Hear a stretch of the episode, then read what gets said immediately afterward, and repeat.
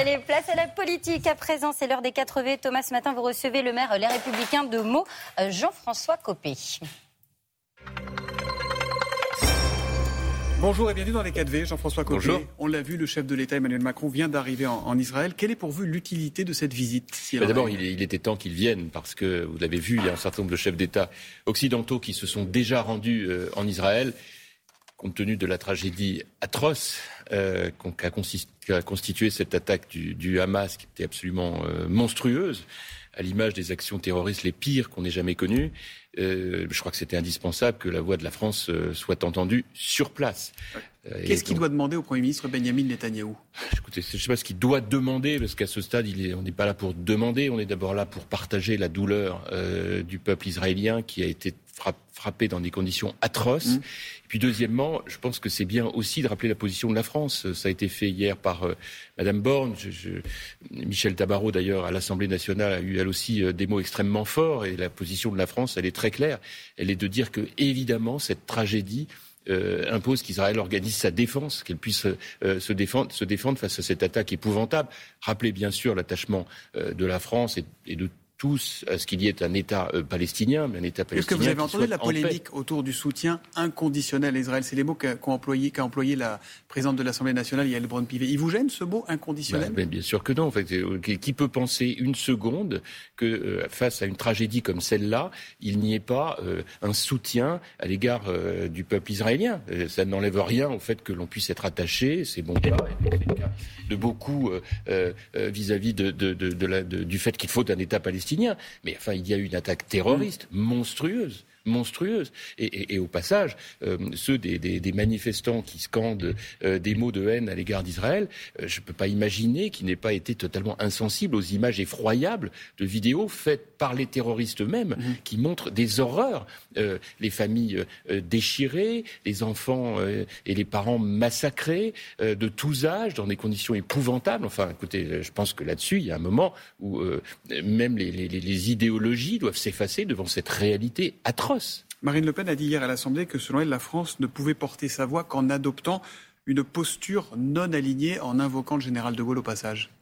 Je ne sais pas, moi je suis pas le, commentateur des positions de l'extrême droite. La seule chose que je puisse vous dire, c'est que nous avons aujourd'hui euh, une, seule position à tenir, qui est celle euh, vis-à-vis d'Israël que je, viens de rappeler à l'instant, euh, vis-à-vis du fait qu'il faut un État palestinien, mais surtout de faire la différence avec une organisation terroriste, qui, comme toute organisation terroriste, qui peut menacer d'ailleurs, y compris le, le sol européen, nécessite une mobilisation de tout le monde. Mm. Parce qu'en On en est très loin aujourd'hui en Mais bien sûr qu'on en est très loin, c'est pour ça que je vous en parle. Je pense qu'il est grand temps de mettre les pieds dans le plat et de dire que sur ces sujets-là, nous devons avoir une capacité à nous rassembler, à nous retrouver. C'est n'importe qui qui demain peut être touché par, euh, euh, par le terrorisme. Et donc nous devons euh, en faire véritablement une cause majeure. Hmm. On parlait d'Yael Braun-Pivet, la présidente de l'Assemblée. Elle s'est rendue là-bas, donc. Son voyage a fait polémique, notamment du côté de la gauche. La gauche parlementaire a décliné l'invitation, ce que le premier secrétaire du PS, Olivier Faure, a justifié par ces mots. Nous refusons tout tourisme de guerre. Oui, c'est un peu étonnant de la part du, PS. Moi, j'ai connu euh, un parti socialiste beaucoup plus euh, lucide sur les grands enjeux euh, du monde. après, pour le reste, bah, écoutez, de toute façon, il est, il est l'otage de l'extrême gauche. Il est l'otage de l'extrême gauche, évidemment. Ici même, hier matin, Olivier Véran mettait l'extrême gauche et l'extrême droite dans le, dans le même sac. Mmh. ni LFI ni le RN ne font partie de l'arc républicain.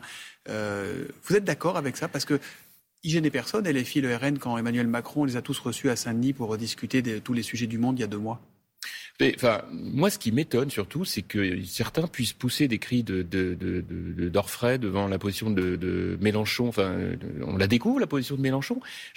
On paye très cher le, fait d'avoir refusé pendant tant d'années de ne pas mettre sur le même plan l'extrême droite et l'extrême gauche. Euh, et euh, aujourd'hui, le PS paye très cher. Euh, je le rappelais à l'instant, très cher le fait d'avoir fait cette alliance avec l'extrême gauche. Pourquoi Thomas Soto est-ce que nous à droite nous refusons depuis tant d'années l'alliance avec l'extrême droite? Ben, C'est pas par hasard. C'est parce qu'on sait très bien que même si le RN dissimule un peu son jeu, bah, bah, le naturel revient au galop.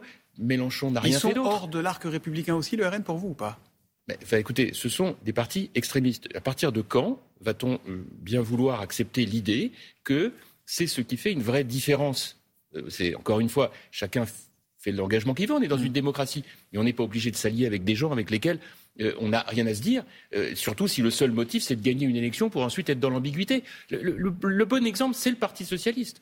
Regardez l'état du Parti socialiste aujourd'hui qui, pour sauver quelques sièges à l'Assemblée nationale, a fait une alliance contre nature avec l'extrême gauche de Mélenchon, qui oblige le Parti socialiste à se renier tous les jours face à une idéologie, celle de Mélenchon, qui est insupportable, inacceptable. Jean-François Copé, c'est dans ce contexte fort peu apaisé que, le projet de loi sur, l'immigration va arriver devant le Parlement, d'abord au Sénat, puis, à l'Assemblée. Et là, on a l'impression que c'est la course à l'échalote, c'est à celui qui fera les propositions les plus dures et qui en rajoute à chaque fois, à chaque fois. Est-ce que vous êtes sur cette ligne-là, vous? Écoutez, pour moi, le vrai sujet, c'est d'arrêter de dire que euh, on est plus dur quand on veut euh, renforcer euh, l'efficacité d'une politique migratoire. Le sujet aujourd'hui, c'est que notre politique, elle marche pas. Bon, alors le problème, c'est pas de savoir si on est dur ou moins dur. En, réalité, on est un des, pays les plus généreux au monde à l'égard des gens qui viennent immigrer en France. la Donc vous dites qu'il faut durcir les textes. Mais je ne dis pas qu'il faut les durcir, je dis qu'il faut les rendre plus efficaces par rapport aux objectifs que l'on veut atteindre. On ne veut pas encourager l'immigration illégale. Bon, c'est quand même pas compliqué à comprendre. Donc vous, sur les métiers en tension, par exemple, la régularisation des, des, des, des, personnes irrégulières qui... mais c'est délirant. Il n'y a, plus de chômeurs en France c'est fini, on a réglé le problème du chômage en France. On est donc, euh, c'est donc indispensable d'aller solliciter une main d'œuvre étrangère. Il y a un truc qui ne va pas. Il y a un truc qui va pas. Le vrai point aujourd'hui pour nous, c'est que euh, avant de régulariser des immigrés pour leur donner du travail en France, nous devons régler notre propre problème de gens qui aujourd'hui ne prennent pas de travail en France. pour vous, il faut sortir cet article 3, les métiers en tension du texte. Mais bien sûr, mais c'est deux sujets qui n'ont rien à voir. Le sujet central aujourd'hui, il est de voir comment on peut rendre plus efficaces des mesures prises par les tribunaux, pour prendre cet exemple mhm. que nous avons tous à l'esprit, d'obligation de quitter le territoire et qui ne sont pas appliquées pour des gens qui sont en situation illégale.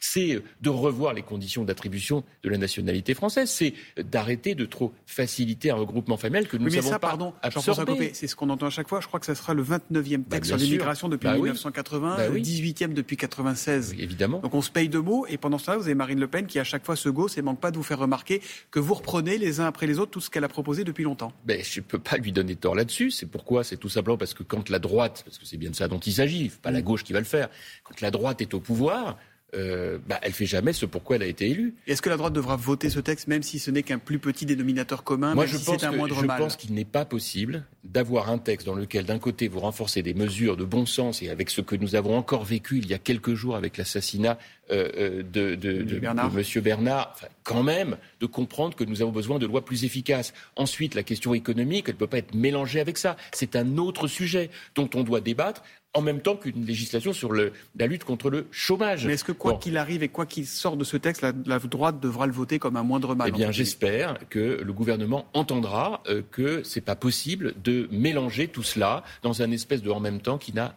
aucun sens. Et s'il n'entend pas? On verra bien ce que décideront mes, amis parlementaires. Aujourd'hui, on n'en est pas encore là. On est au début de la décision. Donc, je sais rien. J'ai pas de boule de cristal. Mm. Je dis juste que ça, ça, ça n'est pas responsable. On ne peut pas faire du en même temps sur tous les sujets. Il y a des urgences absolues. Vous savez, moi je suis maire de Meaux, eh bien on passe notre vie euh, comme maire à essayer de trouver des solutions pour euh, euh, des mineurs non accompagnés dont on ne connaît pas l'origine, des, des, immigrés qui sont là, livrés à eux-mêmes, dans des conditions de précarité extrêmes, venus avec des filières mafieuses, qui sont logés dans des conditions souvent illégales. C'est tout ça qui n'est pas tenable aujourd'hui au quotidien. Jean-François Copé, il y a des élections européennes, ça sera le 9 juin prochain, et votre parti, sauf erreur de ma part, n'a toujours pas de tête de liste. Alors qui? Bah, elle n'a pas de tête de liste. Euh, elle est en train naturellement euh, de, d'y réfléchir, même si François Xavier, François Xavier Bellamy tient la corde. Mais c'est un bon candidat pour vous? Un candidat qui a fait 8% euh, il y a 5 ans peut être un bon candidat 5 ans plus tard? Pour, l'instant, notre vrai sujet, Thomas Soto, c'est que aucune des personnalités aujourd'hui susceptibles d'engager des grands combats pour l'élection présidentielle n'a envie de se mouiller. Mm. Alors ça rend évidemment les choses un peu un peu ambiguës et difficiles. Mais vous voyez, si on va jusqu'au bout des choses, euh, cette situation, elle est, elle est, intenable. Quand vous voyez la gravité, la gravité de la situation auquel la France, les pays européens doivent faire face, et que nous, en France, nous ne sommes même pas capables d'avoir une majorité absolue à l'Assemblée pour faire face à ces défis, je me dis, mais on est, on marche sur la tête. C'est irresponsable. C'est que je plaide depuis Vous dites quoi Il faudrait dissoudre? Il faudrait dissoudre et clarifier Vous savez, je plaide depuis très longtemps pour que la droite euh, de gouvernement euh, se montre en réalité dans une logique de coalition. Mais ça ne peut se faire que si Emmanuel Macron le décide. Or, Emmanuel Macron, il l'a jamais décidé. Parce que quelque part, il y a une espèce d'ambiance qui dit bon, on bricole, on se débrouille avec ça. Sauf que quand vous voyez la situation d'aujourd'hui, vous voyez bien qu'il faut changer complètement notre programme, euh, notre feuille de route pour la France, renforcer le régalien. arrêter de bricoler, c'est ce que vous dites. mais bien sûr, et vous voyez bien l'exemple du, du, texte migratoire où on veut faire plaisir à tout le monde, et en est la caricature. Nous devons avoir une politique extrêmement claire sur le plan économique, social. Euh, vous dites qu'Emmanuel Macron doit assumer d'être un président de droite. Il doit assumer que les Français ont voulu une majorité avec la droite puisqu'ils ne lui ont pas donné la majorité absolue. Or, plus le temps passe, plus nous nous, affaiblissons dans ce contexte, tous autant que nous sommes. Et ça profite à qui? Ça profite évidemment à l'extrême droite parce que les Français, voyant ce désordre, voyant le danger de la France insoumise, eh ben, vont pas avoir des tonnes de choix si on continue, nous, dans l'arc républicain, d'avoir combien? Huit candidats pour la présidentielle. Ça fait beaucoup, non? Merci beaucoup, Jean-François Copé, d'être venu. Merci. Une bonne journée à vous. Merci. Euh, merci à vous, messieurs. Merci également à Katia Atia pour euh, la traduction en langue des signes.